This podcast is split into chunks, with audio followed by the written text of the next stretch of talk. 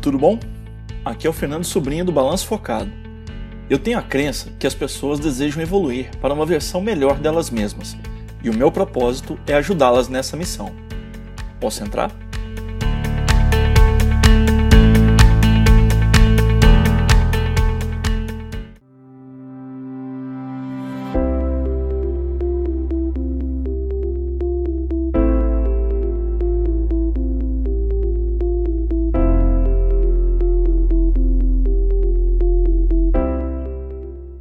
Você é daquelas pessoas que gosta de papel e caneta mesmo? Se complica em aplicativos ou simplesmente não tolera ficar digitando? Tem gosto por escrever à mão? Saiba que você não está sozinho e que existem ferramentas e técnicas de gestão de tarefas para você também.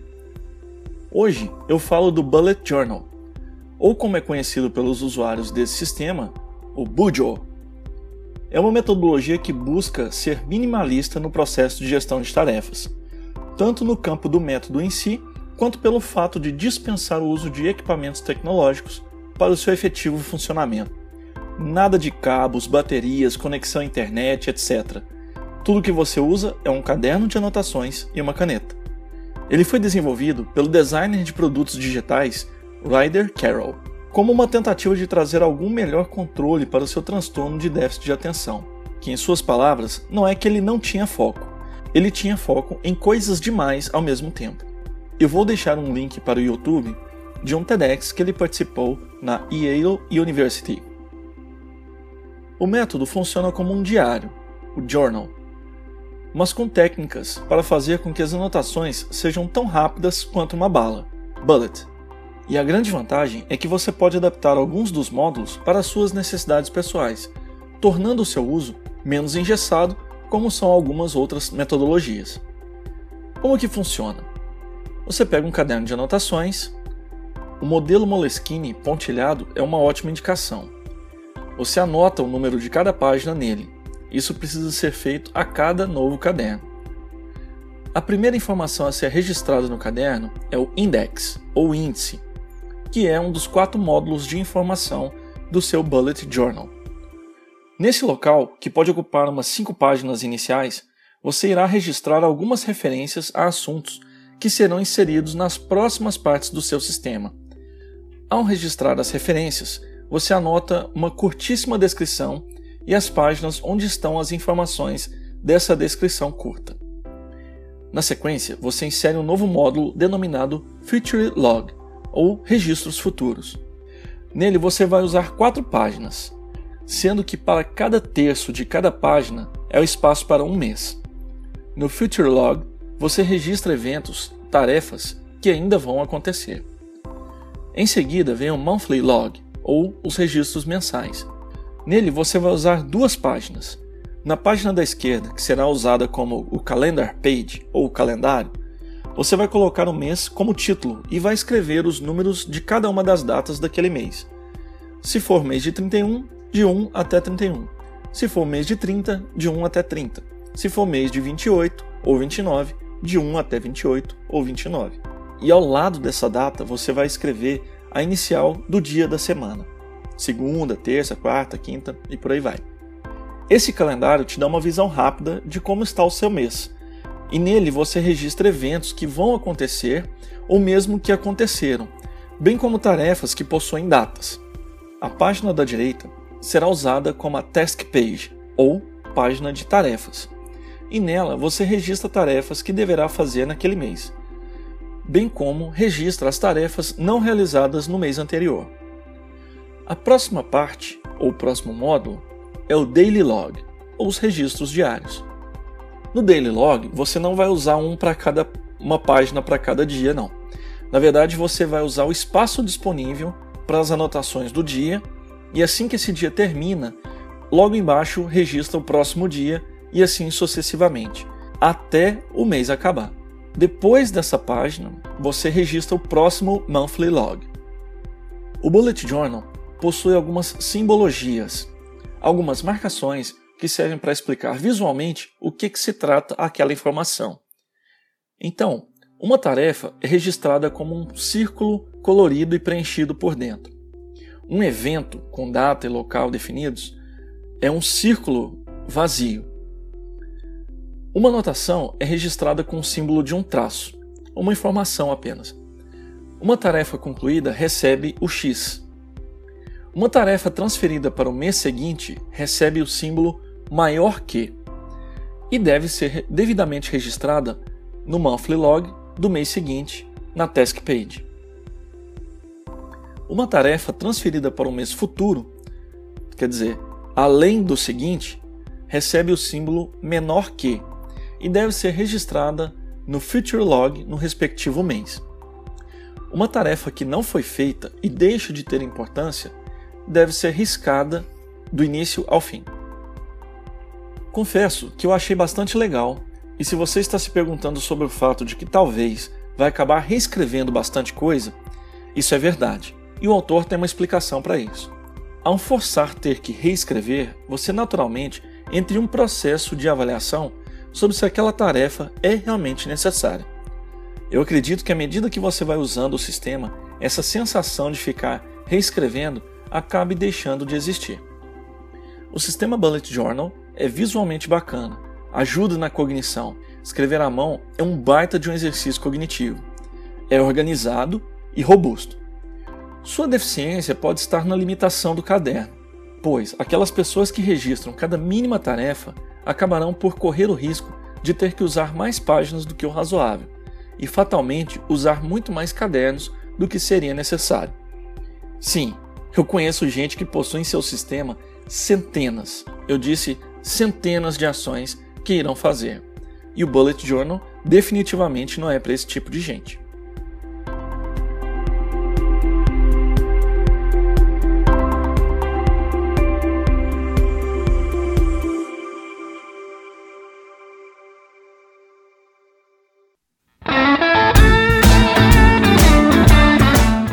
Episódio dessa semana, eu estou trazendo para você uma novidade é a nossa sessão de perguntas e respostas.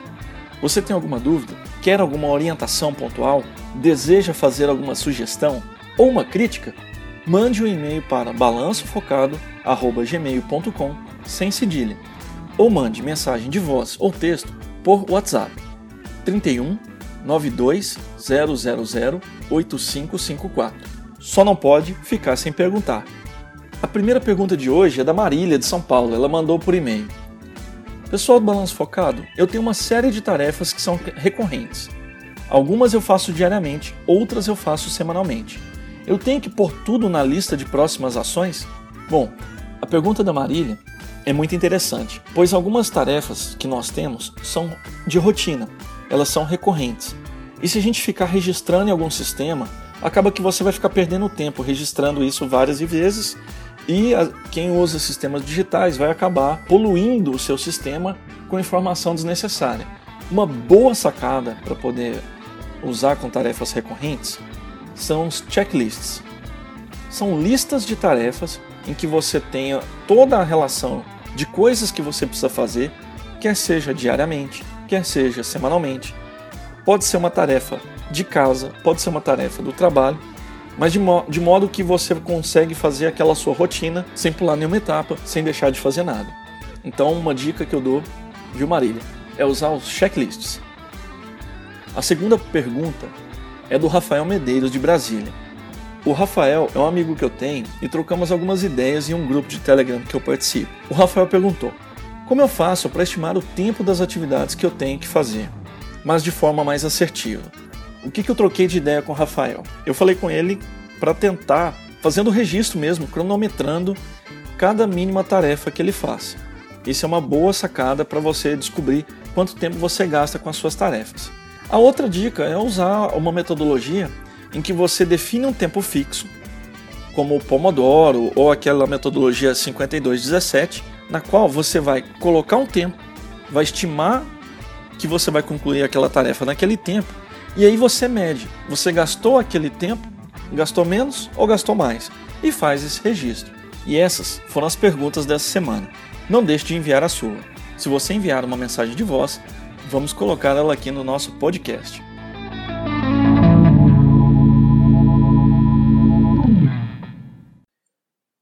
E como não podia deixar de ser, essa semana eu trouxe mais uma música para você para poder dar uma motivada no seu dia. A letra dela diz mais ou menos assim: O coração é um botão de flor que floresce em meio ao chão pedregoso. Não há nenhum quarto, nenhum espaço para alugar nesta cidade. Você está sem sorte e sem o motivo que tinha para importar-se. O trânsito está parado e você não está indo a lugar algum.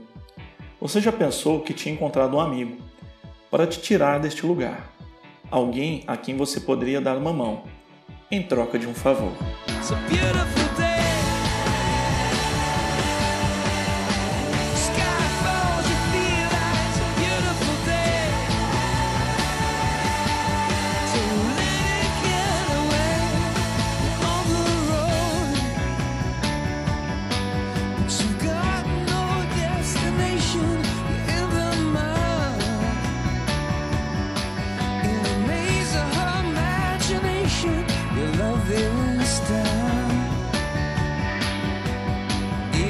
that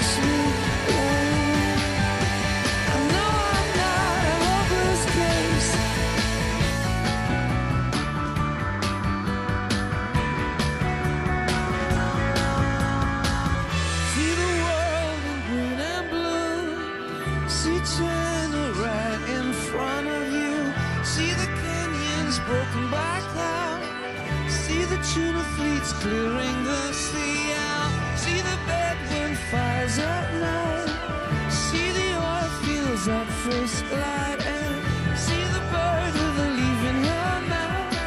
After the flood, all the colors